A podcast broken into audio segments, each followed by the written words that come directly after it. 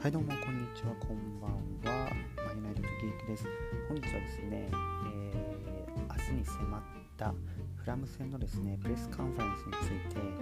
俺が話した言葉だったりそういったものに注目して、えー、解説していきたいと思いますと。まずですねあと14時間後に迫ってますフラム戦ですね。相手の情報なんですけど直近の6試合でですね1敗しかしてないと。非常に引き分けが多く6試合中5試合が引き分けという結果になっています。その中でですねリバプールとトッテナムとドローということもあって堅守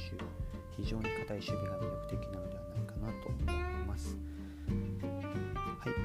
それでですねチーム事情に関してなんですけどここ最近ユナイテッドもですね4試合非常に守備が良くてですね4試合でわずか1ゴールしか許してないと。守備陣も非常にいい活躍をしていると思います。それですね先日のリバプール戦ですねブルーノ・フェルナンデス後半の途中に変わりましたが彼については彼は全く疲れていないと。彼のパフォーマンスは非常に良かったと述べているため次の試合ですねフラム戦でも出場が見込まれるのではないでしょうか。実はですね、えー、出場可能選手ですね今のところウィリアムズとジョーンズ以外が練習に参加しているということでコロナの検診次第ではその2人以外が準備ができていると。非常にこれは面白いですね。はいあともう一つ聞かれたのはリンガードについてですね。リンガード移籍情報が絶えないですが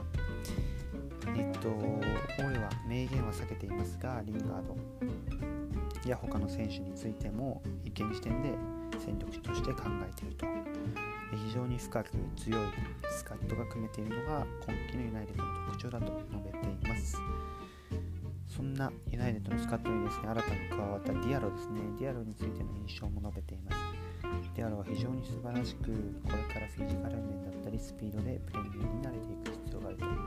そうなればスタメンだったりする未来も近いんじゃないでしょうか。